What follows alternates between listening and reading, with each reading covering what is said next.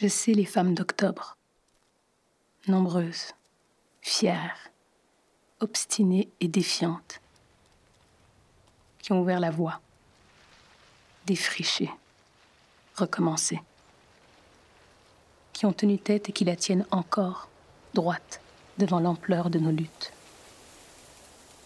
Les militantes, celles derrière le Birth Control Handbook, qui en 1968 ont défié l'interdiction de nous parler de contraception en publiant un guide précieux, dont des piles d'exemplaires ont été brûlés au Montana, jetés dans le lac Erie par des douaniers contrariés.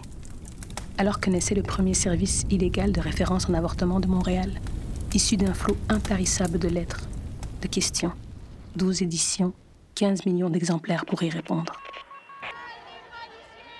Les 200 femmes enchaînées les unes aux autres pour protester les premières, contre une loi anti-manifestation qu'on mettra 50 ans à défaire en cours, dans les rues, sous les lacrymogènes et les coups.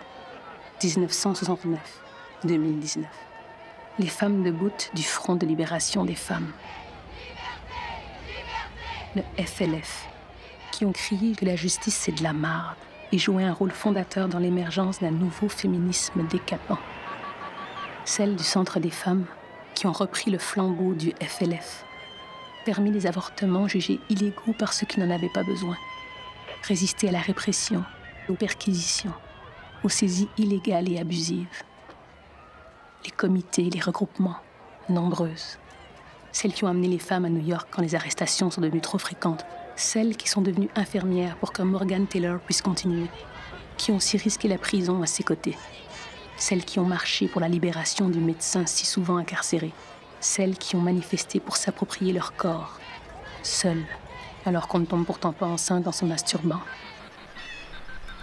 Les femmes autochtones qui ont lutté contre la discrimination infligée par l'infâme loi qui les appelle toujours des indiennes, contre un trop-plein d'injustice, des logements insuffisants, leur identité volée, l'enlèvement de leurs enfants.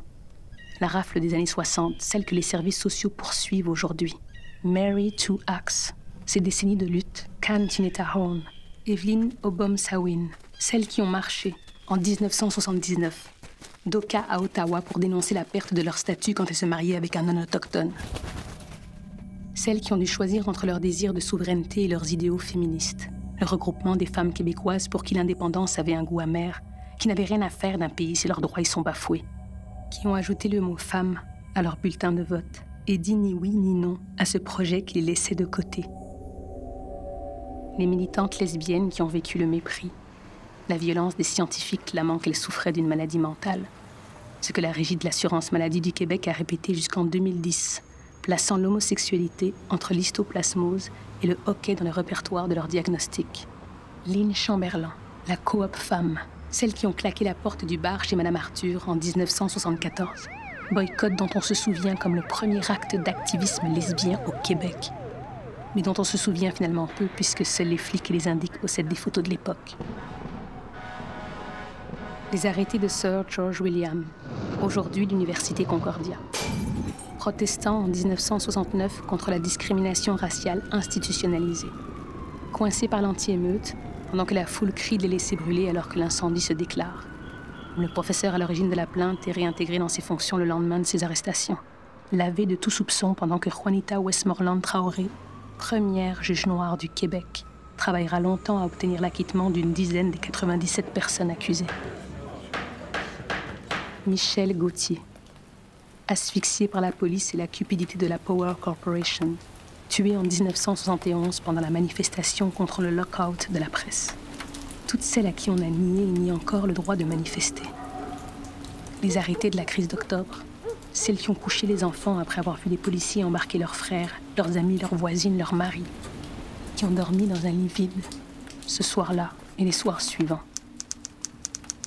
Celles qui ont écrit les essentiels manifestes, les mots volcans des premières revues, québécoises de bout, Long Time Coming, les têtes de pioche, les éditions de la pleine lune, du remue-ménage, l'autre parole, pleurie, elle, des luttes et des rires de femmes.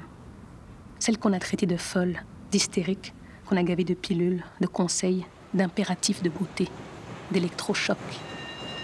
Les travailleuses sous-payées reléguées au prolongement de leur activité de mère, puisque les femmes sont d'abord ménagères.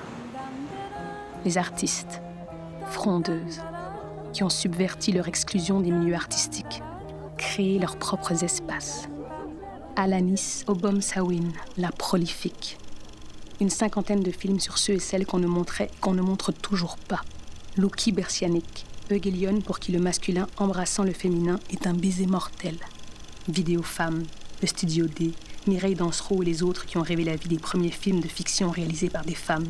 Rêver l'accès au plateau, aujourd'hui encore la chasse gardée de quelques-uns. Anne Antane Capèche, première Inou à publier en français, en 1976, La dépossession de son peuple, Anqueni, Machanto, Inushko. Marie Savard, qui a chanté Octobre et qu'on a banni des ondes jusqu'en 1975. Les compagnies de théâtre et leurs œuvres fortes, à une époque où il n'y avait pas beaucoup de pièces qu'une femme pouvait jouer sans grincer des dents. Le théâtre expérimental des femmes, le théâtre des cuisines, à ma mère, à ma mère, à ma mère, à ma voisine. La nef et ses sorcières, la vie privée comme terrain de lutte. Pauline Julien, emprisonnée avec 450 autres personnes en vertu de l'inique loi d'octobre, qui chantait Pourquoi est-ce si long avant que vienne la liberté? L'imposante chambre nuptiale de Francine Larrivée, les femmes telluriques de Jovette Marcheseau, qui nous rappellent qu'on nous met si facilement au vidange. Les putains de la main, habitués à ce qu'on détourne le regard, pour qui les mots de José Yvon ont résonné. Les membres de mots, effrontées et majestueuses, qui ont gravi en 1972 les escaliers du Musée des Beaux-Arts de Montréal vêtus de robes de mariée, époustant avec leurs voiles les colonnes du parvis, les institutions figées. Les photographes qui ont fait des femmes un sujet plutôt qu'un objet. Raymond April, le plessis-graphe, Sorel Cohen, Judith Crowley, Anne-Claire Poirier qui a voulu qu'on arrête de mourir à tue-tête. Ces fées mal tournées et celles qui avaient si soif de liberté. Celles qui n'ont pas su lire les mots ardus des féminismes, mais qui ont vu leurs filles franchir les portes des universités. Celles à qui on a enfin accordé un congé de maternité non rémunéré alors que les hommes se baladaient sur la Lune depuis dix ans. Celles qui prennent la parole et dont on commente les vêtements. Celles qu'on agresse, à qui on demande ce qu'elles portaient. Les essoufflés, les mégenrés, les profilés. Les mères, les monoparentales. La mienne. Les laissées pour compte, les laissées pour mortes. Je sais les femmes d'octobre, même si on ne m'a enseigné qu'une histoire édulcorée dans laquelle elles ne figurent pas. Effacées des livres, effacées des luttes qu'elles ont menées et mènent encore. Puisque les batailles ne sont pas gagnées, que les ressacs sont nombreux, nos demandes, nos colères, le fardeau de la contraception, l'accès à l'avortement sans cesse fragilisé, les accouchements sur le dos, legs d'un roi vaniteux devenu poussière depuis trois siècles, les billets de la médecine, nos chances plus grandes de mourir d'une crise cardiaque puisqu'on ne croit pas non plus nos symptômes. Nos colères, nos batailles, les salaires, les garderies, les territoires volés, les territoires occupés, les vies dont il faut justifier la valeur, la brutalité dont ils ont le monopole.